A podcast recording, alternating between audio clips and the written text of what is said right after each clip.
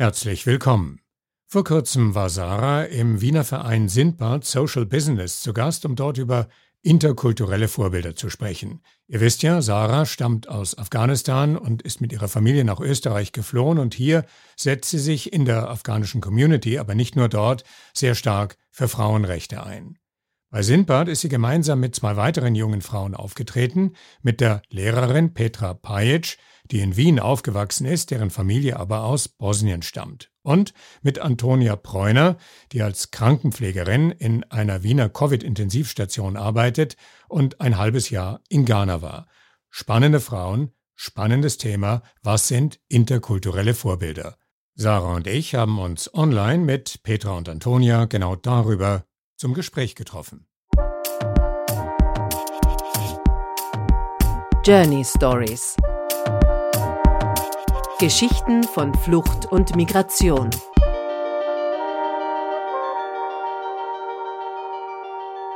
Hallo an alle, ich hoffe, ihr seid gesund. Wir haben jetzt Petra und Antonia bei uns. Hallo Petra, hallo Antonia. Es ist sehr schön, mit euch wieder zu sprechen. Hallo. Hallo.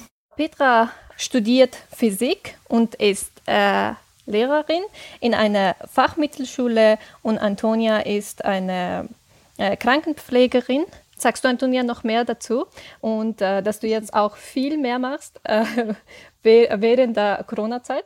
Genau, also ich bin in einem Wiener Gemeindespital als Pflegeperson auf einer Covid-Intensivstation tätig seit Pandemiebeginn. Und aufgrund dieser körperlichen, psychischen Belastung habe ich mir jetzt eben überlegt, dass sich die Pflegesituation in Österreich nicht ändern wird, sondern eher verschlimmern wird, dass ich mir einen Plan B überlegen muss. Und jetzt habe ich noch den Masterlehrgang angefangen in der Psychotherapie. Genau, das mache ich jetzt noch nebenbei. Mhm. Was heißt es für dich, Antonia, eine interkulturelle Vorbild zu sein? Und ähm, was sagst du dazu? Was ist äh, das für dich so allgemein? Also meiner Meinung nach ist der interkulturelle Austausch von Vorteil. Er ist wichtig, er ist inspirierend und notwendig. Also ich finde, es ist wichtig, dass man nicht mit Schallklappen durch die Welt geht und nur glaubt, die eigene Kultur ist das einzige wahre und richtige, sondern man kann eben von anderen Kulturkreisen relativ viel lernen. Und das sehe ich halt einfach im menschlichen Tun und Arbeiten mit den Menschen im Krankenhaus relativ gut. Ich habe es auch gesehen, wie ich eben ein halbes Jahr in Ghana in einem Unfallkrankenhaus ähm, gearbeitet habe. Ähm, hier war eben der, der kulturelle Unterschied natürlich am gravierendsten zu sehen. Also wenn man es alleine anhand von Systemvergleich jetzt ähm, betrachtet. Ja, also ähm, äh, ich werde mich auch anschließen, dass äh, mein Hauptziel von interkulturellen Vorbilder äh, war eben äh, positive Veränderungen in der Gesellschaft äh, herbeizuführen, auch äh, wenn das gegen die alten Traditionen beziehungsweise den Gedanken der Mehrheit ist. Äh, es ist ein bisschen schwierig natürlich, Überzeugungen und äh, Traditionen loszuwerden, ist sehr wichtig für die Entwicklung einer Gesellschaft denn die Hauptquelle dieser extremistischen Traditionen kommt von Erwachsenen. Petra, du hast auch äh, eine Migration-Hintergrund. Äh, Deine Eltern kommen aus Bosnien. Was sagst du dazu und wie unterschiedlich ist das in, in österreichische Community beziehungsweise bosnische Community? Es gibt auf alle Fälle unterschiedliche Traditionen, mit denen ich eben auch aufgewachsen bin und wo ich schon auch in der Schule manchmal mit fragenden Augen angeschaut wurde, schon allein irgendwie, wie ich Weihnachten feiere zum Beispiel, dass das hier ein Unterschied ist. Ja, ich sehe es halt als großen Profit, dass ich hier zwischen zwei Kulturen aufwachsen konnte, von denen ich mir halt nehmen kann, was ich für am besten empfinde und mich nicht für eine entscheiden muss. Für mich war vor allem im Alter, wo jetzt gerade meine Schüler und Schülerinnen sind, also mit 14, 15, was möchte man da? Man möchte irgendwo dazugehören. Und das Ding war, wenn ich im Sommer in Bosnien war und ich irgendwie geredet habe, dann kam ganz, ganz schnell vom Familienkreis, von Bekannten, ah, da ist ja der Schwabo, ja. Und in Österreich konnte ich mir dann anhören, dass ich der Tschusch oder der Jugo bin. Das heißt, es war immer für mich so der Punkt, okay, wo gehöre ich denn jetzt eigentlich dazu? Und wenn mich jemand fragt, woher kommst du, was sage ich dann eigentlich? Ja, und da hat es eben ein paar Jahre gebraucht, bis ich eben für mich feststellen konnte, ich muss mich gar nicht entscheiden. Äh, sie haben mich dann auch gefragt, ich habe gesagt, für mich ist es einfach ein Anfang von einem Gespräch und nicht was anderes. Und äh, aber die Leute haben gesagt, na ja, sie fühlen sich getrennt und äh, das ist für sie ganz anders. Äh, die Frage ist danach dann auch immer, woher kommst du dann wirklich? Äh, also äh, aus welchem Land? Petra, hat es dir mal passiert und wie wirst du auf diese Frage reagieren? Woher ich komme, das höre ich vor allem, wenn man meinen gesamten Namen liest. Das, da kommt schon die Frage durchaus, dass die Situation, die ich hatte, die mich am meisten vor den Kopf gestoßen hat, ähm, das war, da habe ich, da ging es um einen Bewerbungsprozess und meine ähm, eine Person, die sich auch ebenfalls beworben hat. Wir haben danach gesprochen und irgendwie sind wir auf das Thema gekommen, dass ich eben Migrationshintergrund habe. Und dann hat sie mich angeschaut und meinte, wow, du sprichst aber gut. Und ich wusste überhaupt nicht, wie ich darauf reagieren soll, weil sie meinte das nicht böse. Sie hat das wirklich so, das ist ja einfach so rausgerutscht, ich weiß es nicht, aber ich habe mir gedacht, Entschuldigung, ich bin in Wien geboren, wie soll ich denn sonst reden? Also ich habe mich schon sehr wohl vor den Kopf gestoßen gefühlt. Und sonst bei der Frage, woher kommst du? Ähm, ich glaube, das ist eben genau dieses Thema, wenn man vielleicht nicht ausschaut wie ein typischer Österreicher, aber hier geboren ist, dann glaube ich, reagiert man ganz, ganz anders drauf. Ähm, sonst, wenn es irgendwie in einem netten Gespräch ist und man kommt darauf zu sprechen, ähm, dass man irgendwie auch andere Wurzeln hat, kann es auch durchaus nett sein, weil es ja zu einem dazugehört. Aber ich glaube, das ist halt wirklich unterschiedlich. Ähm, A, wie oft man es hört und B, wie es tatsächlich gestellt wird. Also vor allem dieses Nachhaken, naja, aber woher kommst du wirklich? Ich glaube, da kann man sich einigen, dass diese Frage ähm, unangebracht ist und unangemessen ist. Kann es sein, dass du ähm, weil das so ist und weil du dann Verständnis dafür hast, dass du dadurch auch ein Verständnis für die, für die Art und Weise entwickelst, wie es den Kindern in deinen Klassen geht, äh, von denen ja viele wahrscheinlich auch Migrationshintergrund haben oder in Österreich geboren sind, aber von Eltern, die woanders herkommen. Wie, wie geht's dir damit? Kannst du diese, diese, diese Kinder dann genau deswegen vielleicht ganz gut unterstützen oder verstehen? Absolut. Also jedes Mal, wenn ich sie sehe, weil jedes Jahr habe ich ja neue Schüler und Schülerinnen und dieses Thema kommt jedes Jahr auf und das ist auch, finde ich, ein ganz, ganz wichtiges Thema. Vor allem die, eine der ersten Fragen ist immer, dass Sie mich fragen, woher kommen Sie, weil Sie eben meinen Nachnamen sehen und mich gleich eingliedern wollen. Und dann ist es mir immer auch ein Anliegen zu betonen, meine Familie kommt aus Bosnien, ich selbst bin in, als Erste in Wien geboren und hier groß geworden. Und dass ich Ihnen auch sage, man kann sich auch zum Beispiel als Österreicher sehen oder äh, vom Herkunftsland der Eltern oder eben, dass man sich nicht ähm, unterscheiden muss, wie ich vorher schon erzählt habe. Das ist gleich eine Gemeinsamkeit. Also wenn man irgendwie über Kultur spricht, ich finde, Kultur ist für mich etwas, wo man sich anschaut, man erzählt eine Geschichte und man schaut in die Augen des anderen oder es ist ein Nicken da, wo man sich denkt, ah ja, das kenne ich auch aus meiner Kindheit oder wie auch immer. Und das ist immer ein Moment, der ziemlich bindet, würde ich sagen. Ich denke, es ist gut, wenn man solch, erstens mal, wenn man Vorbilder auch hat. Ja, ich sehe das in meinem Kollegium. Es sind wirklich ähm, viele Kollegen und Kolleginnen, die eine andere Muttersprache haben als Deutsch. Und das hatte ich zum Beispiel zu meiner Schulzeit noch gar nicht. Und da sieht man schon mal einen Wandel und kann hier, glaube ich, gut als Vorbildfunktion dienen. Und sonst in meiner Klasse, ich glaube, 25 Schüler und Schülerinnen habe ich aus mindestens zehn Nationen. Ich glaube, nur zwei haben tatsächlich Deutsch als Muttersprache. Und hier wirklich diese Gemeinsamkeit, diesen respektvollen, dieses respektvolle Miteinander ähm, ist mir ein besonderes Anliegen. Wir kriegen ja ähm, in der gesellschaftlichen Debatte, die über Migration und Integration geführt wird, wir kriegen ja immer mit die Probleme, die es gibt und die ähm, die Populisten, die versuchen, Migration zu verhindern oder Integration am liebsten gar nicht erst stattfinden lassen wollen. Und äh, das ist sozusagen immer im Fokus der Aufmerksamkeit. Was du jetzt gerade gesagt hast, 25 Kinder, 10 Nationen und auch im Kollegium. Ist diese Gesellschaft eigentlich in Wirklichkeit schon viel diverser möglicherweise, als wir es in der öffentlichen Debatte wahrnehmen? Ich glaube, was hier vor allem passiert, ähm, ist, dass ich doch an einer Fachmittelschule unterrichte in Wien da ist es einfach so, auch in einem Bezirk, ähm, der bekannt ist für seine Migrationsgeschichte. Ähm, ich weiß nicht, ob mir jemand hier komplett zustimmen würde oder genau das gleiche Bild abbilden könnte, wenn man jetzt, ähm, sagen wir, an einer AHS im Hitzing. Genau, genau im 13. unterrichtet. Ja, na das ist klar, aber ähm, sagen wir mal, die, die gelebte Diversität von mir aus in deiner Schule, in deinem Bezirk, ist die diverser und realer, als wir es insgesamt in der Gesellschaft wahrnehmen? Also ist es eigentlich was Positives, was da stattfindet? Aus meiner Sicht auf alle Fälle.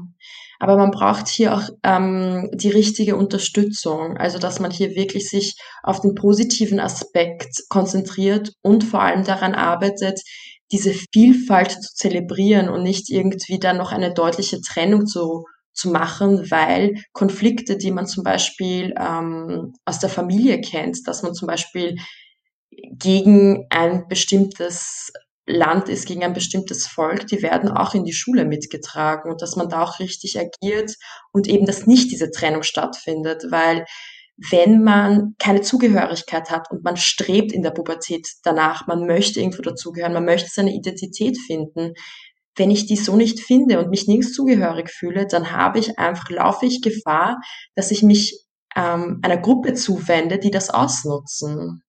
Diese äh, ganze Sache muss mir einfach normalisieren. Äh, vor allem bei, bei Kindern, dass äh, es soll nicht so einen großen Unterschied geben, weil wie du Petra vorher gesagt hat, äh, hast, dann fühlt man sich, dass man nirgendwo gehört und das ist irgendwie schlecht. Und äh, deswegen muss diese Veränderung irgendwie von Familie, Eltern, Gesellschaft und auch eben in die Schule geben. Antonia, in Ghana hast du äh, sechs Monate gearbeitet und du hast gesagt, dass es war ganz anders. Äh, wie war deine Erfahrungen, dort zu arbeiten? So generell mal gesagt ist, also ein afrikanisches Spital stellt man sich ja generell anders vor wie ein europäisches. Aber ich habe generell die Systemunterschiede so ganz interessant gefunden, nämlich dass ähm, es dort in Ghana eben ähm, ganz interessant war, dass die Pflegeperson in einem Krankenhaus eben keine Pflege übernimmt, sondern lediglich ähm, für Medikamenten, äh, Verabreichung und die, die Schnittstelle zwischen Arzt und Patient so quasi ist und Angehörigen. Aber alles, was wir eigentlich im Krankenhaus in, Ö in Österreich übernehmen, das heißt äh, Medikamente, Pflege, da geht's ja dann wirklich mit Waschen, Essen, also das ganze Gesamtkonzept, ähm, das übernehmen dort Angehörige. Also dort ist es üblich, dass Angehörige so quasi Tag und Nacht auch mit aufgenommen werden sei, es ist jetzt aber egal, ob das Kinder sind oder von Erwachsenen, also wenn der Patient aufgenommen wird, ob das jetzt in welchem Alter ähm, die Betroffenen sind. Wenn du also kein, keine Angehörigen hast, dann wird es auch relativ schwierig eigentlich, dass du in einem System wie in einem Krankenhaus dort gut versorgt wirst. Du musst dir auch die Medikamente selber von der Apotheke holen, was natürlich schwierig ist, wenn du jetzt zum Beispiel bettlägerig aufgrund irgendeiner Krankheit bist. Das ist einmal so ein grober Überblick, wie es dort in Ghana halt üblich ist. Und dann kam noch dazu der alleine der Umgang mit Krankheiten, mit Schmerz. Also ich habe eben, wie gesagt, dort in einem Unfallkrankenhaus gearbeitet und es ist halt nicht so wie bei uns, dass wenn man einen Unfall hat, dass man automatisch sofort mit der Rettung ins Krankenhaus äh, gebracht wird, wenn man sich einen Fuß gebrochen hat oder auch eine Extremität fehlt. Nein, dort kommst du auf jeden Fall mal nach Hause. Du musst, die Angehörigen müssen das Geld auftreiben, weil es gibt, also die, die ähm, Krankenversicherung ähm, kannst du nicht vergleichen mit unserer. Und erst wenn das Geld aufgetrieben ist, ähm, das musst du bei Aufnahme quasi bar bezahlen. Erst dann kannst du ins Krankenhaus. Also es werden auch echt Patienten mit offenen Brüchen, mit abgetrennten Extremitäten nach Hause geschickt wieder. Und das ist halt einfach das ein, ein krasser Unterschied und da merkt man mal, finde ich, wie gut es uns eigentlich geht ähm, und dass wir das in unserem Alltag schon wirklich vergessen haben. Und das merkt man aber auch, wenn eben Patienten in Wien ins Krankenhaus kommen, die aus einem anderen Kulturkreis sind, dass die eigentlich sich auch relativ schnell, die wissen, wie es in ihren Heimatländern ähm, das, die Gesundheitsversorgung abläuft, aber sie gewohnen sich auch trotzdem, jeder gewohnt sich so schnell an das Hier und Jetzt. Und das finde ich sehr bemerkenswert aus einer psychologischen Sichtweise aus. Wenn du jetzt daran denkst, äh, die, die Situation, wie du sie in Ghana kennengelernt hast und wie du sie hier kennengelernt hast, wie Menschen ähm, das Krankenhaus annehmen und dort haben sie diese Schwierigkeit, dass sie ähm, sich quasi selber versorgen müssen und hier bist du in gewissem Sinne überversorgt. Wie, wie nimmst du den Unterschied wahr? Das Interessante, also der große Unterschied ist, und das kann ich anhand von einem Beispiel halt sagen, dass zum Beispiel ähm, Schmerz, habe ich ja vor, vorhin schon angesprochen, dass man dort in Ghana bei einer abgetrennten Extremität oder einem offenen Bruch, was natürlich zu starken Schmerzen führt, ähm, höchstens ein Novalgin bekommt. Novalgin ist ein normales Schmerzmittel, was wir hier in Europa auch alleine gegen Kopfschmerzen nehmen, gleichzusetzen wie mit Paracetamol und Ibuprofen. Ich glaube, das kennt jeder. Das ist das Maximale, was man dort bekommt. Hier in Österreich würde man starke Opiate bekommen. Und das Interessante aber, der Unterschied ist eben, dort jammert niemand. Also niemand regt sich auf. Jeder ist geduldig und dankbar. Zum Beispiel ein Vorfall war auch in Ghana, da wo ein Patient zu uns gekommen ist und dann etwas instabil ähm, geworden ist und eigentlich hätte er eine ärztliche Versorgung in einer Intensivstation gebraucht.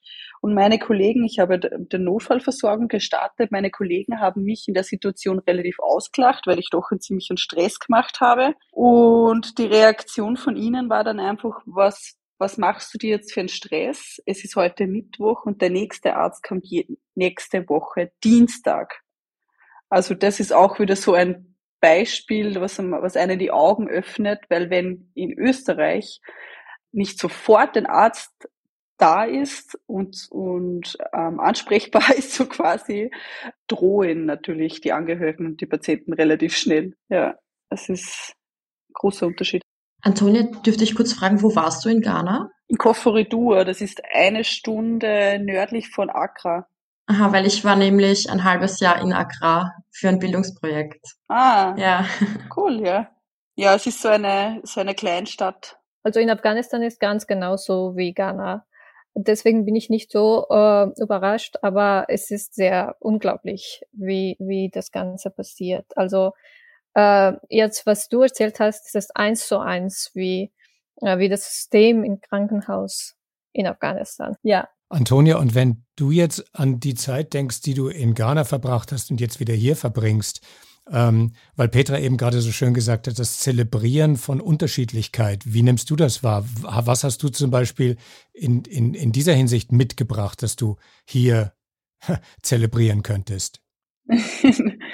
ja, es ist schwierig. Es ist sehr schwierig, weil man sich relativ schnell ja wieder an den üblichen Angewohnheiten ja ähm, dran macht. Aber was ich immer wieder versuche zu forcieren, ist auf jeden Fall ähm, weniger den Kopf, also eher den Kopf abzuschalten, weniger darüber nachzudenken und im Hier und Jetzt zu leben und mehr Gelassenheit weniger Stress, ein, ein schönes Wort auf Sueli besagt das auch Tuna Muda, glaube ich heißt das, Tuna Muda.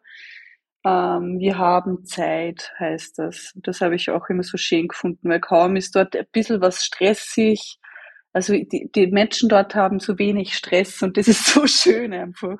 Die gehen auch viel langsamer und sie lachen einfach so viel wobei sie ja eigentlich also Probleme in Anführungszeichen mehr haben, finanzielle, kulturelle. Also die Politik ist viel korrupter und so, aber sie haben einfach Spaß am Leben und genießen es und ja. nicht so, nicht so ernst alles sehen. Das finde ich irgendwie schön. Aber es ist schwierig in einem, in einem Wiener Alltag, da wo jemand, äh, wo jeder nur sudert, wie scheiße das Leben nicht ist. Und noch dazu in einer Intensivstation, in der du arbeitest. ja. Also Langsamkeit ist da nicht wirklich das Thema, um das es geht, oder? Nein, das stimmt. Und Optimismus ist auch ein bisschen schwierig. Ja. Kannst du den aufrechterhalten jetzt gerade im Moment für dich? Ja, mal so und mal so. Aber ich denke, uns geht es ja allen in der Krise gleich und wir alle haben unsere Hürden und ja. Heute hat die Sonne gescheint, das war ganz schön. ähm, ja, ich finde es ganz schön, dass ähm, äh, Antonia gerade gesagt hat, es geht immer irgendwie darum, äh, die Hoffnung auf den blauen Himmel zu sehen oder auf die Sonne, die scheint. Äh, das klingt, das klingt fast ein bisschen naiv, aber das ist ja eigentlich genau der Punkt. Vor allen Dingen, wenn du so von, in deinem Fall von Leiden und von Sterben umgeben bist und von Leuten, die ihre Krankheit anerkennen oder die sie leugnen. Ähm, was gibt dir Hoffnung auch so in Bezug auf das, was du von Afrika mitgenommen hast, jetzt außer Langsamkeit und mehr Gelassenheit? Also wo, wo siehst du Hoffnung in Bezug auf das Überwinden von kulturellen Brücken hier bei uns? Ich bin trotzdem ein Optimist, wie man sieht. Ähm, und ich denke irgendwie, also ich glaube immer noch an das Gute im Menschen weil jeder kann oder jeder bewegt sich auch nur den Radius, wie es für ihn oder für ihn ähm, möglich ist. Und die Schwierigkeit liegt ja nur darin, hin und wieder ein bisschen rauszukommen und so. Und da kann man miteinander relativ viel erreichen. Und das ist so meine Hoffnung eigentlich. Und auch gerade jetzt, was Covid-Themen und so angeht, ähm, du musst ja niemanden dazu bewegen, dass er sich impft. Vielleicht erledigt das jetzt eh das Gesetz. Keine Ahnung, ob das jetzt wirklich kommt. Aber einfach nur deine eigene Sichtweise ganz objektiv und ohne Vorwürfe ähm, art zu artikulieren, wird den anderen wenigstens im, vielleicht am Abend im Bett ein bisschen zum Nachdenken und Grübeln noch ähm, anregen. Und alleine das ist ja schon äh, Bewegung und Bewegung ist immer gut, denke ich mir. Und Petra, wie geht's dir da mit deinen zehn Nationen, die du um dich hast und die teilweise ihre Konflikte mit in die Klasse bringen, aber eben auch in der Klasse mit dir gemeinsam klären? Was ist, was ist dein Prinzip Hoffnung? Bei mir geht es darum, dass ich, also gerade wo auch Antonia gesprochen hat, da ist mir sofort eine Situation aus der Schule eingefallen, die sich auch jährlich, mit der ich konfrontiert bin, ähm, wenn wir über das Thema Sexualität und Homosexualität sprechen, dass ähm, meine Schüler und Schülerinnen meistens aus Kulturkreisen ist, wo das nicht so akzeptiert ist. Und ich mir denke, ich werde sie nicht, sie werden nicht rausgehen an diesem Tag und sagen, okay, ich unterscheide da nicht und in Wirklichkeit ist mir die Sexualität des anderen egal. Ähm, sondern ich denke mir, ich verstehe mich da eher als, ich gebe ihnen einen Denkanstoß. Und dann hoffentlich wird irgendwann mal der Punkt kommen, wo man miteinander zu tun hat, miteinander kommuniziert, mit jemandem zu tun hat, der eine andere Sexualität hat. Oder auch größer gedacht, wenn es eben jetzt um Interkulturalität geht, mit jemandem zu tun hat, wo man vielleicht ein Vorurteil hatte gegen äh, jemanden aus diesem Land. Und ich denke, wenn man miteinander spricht und sich kennenlernt und dann sieht, hey, man hat doch irgendwo Gemeinsamkeiten oder das ist ja gar nicht so, wie ich es eigentlich gedacht habe, das gibt mir Hoffnung und ich denke, das ist der richtige Weg. Und Sarah, wenn ich zum Schluss die Frage auch noch an dich weitergeben darf, also in deinem konkreten Fall ist es ja so, du stammst aus Afghanistan und dieses Land ähm, ist in einer außerordentlich kritischen, schwierigen, vielleicht sogar hoffnungslosen Lage. Wir wissen es ja nicht ganz genau. Ähm, wo kommt deine Hoffnung her? So meine Hoffnung kommt von der ähm, äh, afghanischen Diaspora, die äh, äh, Afghanen, die äh, außerhalb äh, Afghanistan leben. Es ist nicht so, dass wir jetzt keine Hoffnung mehr von den Leuten haben, die in Afghanistan sind. Ähm, es, also ha hauptsächlich kommt die Hoffnung von dieser Leute, weil jetzt, wenn ich in Medien sehe, äh, die einzige Leute, die auf die Straße gehen und nicht nur Frauenrechte, sondern letztens, es ging um einen Mann und ein Uni-Professor und nur die Frauen waren auf die Straße und keine, kein Mann. In Kabul. In Kabul, ganz genau. Und deswegen kommt der Hoffnung von daher, wenn sie nicht mehr äh, nicht aufgegeben haben, wieso sollen wir aufgeben? Deswegen haben wir äh, immer von eigenen Gesellschaften geredet, von äh, Veränderungen äh, geredet, weil Afghanistan war eben äh, jahrelang eine äh, patriarchalischen Gesellschaft und es ist noch immer so und äh, in dieser Gesellschaft muss ich zeigen, dass ich eine äh, willensstarke Frau bin und nicht äh, anerkannt und akzeptieren werden muss. Ich brauche das nicht, weil die Frauen in Kabul, in Afghanistan, äh, das uns zeigen und meine Hoffnung kommt von dieser Community und als äh, solche definiere ich ein Vorbild. Mhm. Das finde ich ganz besonders schön, was du sagst, weil es geht um einen Uni-Professor, der etwas Unbequemes gegen die Taliban gesagt hat. Die Taliban sind ja die Verkörperung des Patriarchats und die Frauen gehen für den auf die Straße. Das ist doch ein schönes Symbol, oder? Ja, ganz genau. Also äh, der Professor hat äh, in einer Live-Fernseher, ein News-Kanal war das, hat nicht mit irgendjemand war das von Taliban nicht geredet und hat seine Meinung geäußert und deswegen war er im Gefängnis und deswegen war das sechs Tagen oder mehr und nur die Frauen waren auf die Straße und haben gesagt, dass er ist jetzt drin, weil wir, äh, das ganze Welt hätte das nicht mehr gewusst, was mit ihm passiert ist und wo er ist, wenn die Frauen nicht äh, äh, das gemacht haben. Deswegen war das ganz besonders und deswegen jetzt der lebt. Also das ist sehr schön, was die Frauen in, in Kabul machen. Wenn ich dort wäre, hätte ich, also hätte ich das Mut nicht, auf die Straße zu gehen, draußen zu gehen. Das ist wirklich unglaublich, was sie, was sie machen die sind wirklich mutig. Ja, und deswegen finde ich es ja toll, dass äh, in unserer heutigen Episode es um drei Frauen geht mit dir, Petra, Sarah und Antonia. Von meiner Seite aus herzlichen Dank für dieses interessante Gespräch und ähm, herzliche Grüße. Ihr seid alle drei in Wien, ich bin in Salzburg. Herzliche Grüße nach Wien aus Salzburg. Ich bedanke mich auch bei Antonia und äh, Petra. Danke, dass ihr da äh, dabei warst. Also wir hatten ein äh, schönes Gespräch und bis zum nächsten Mal. Tschüss. Danke. Journey Stories. Geschichten von Flucht und Migration.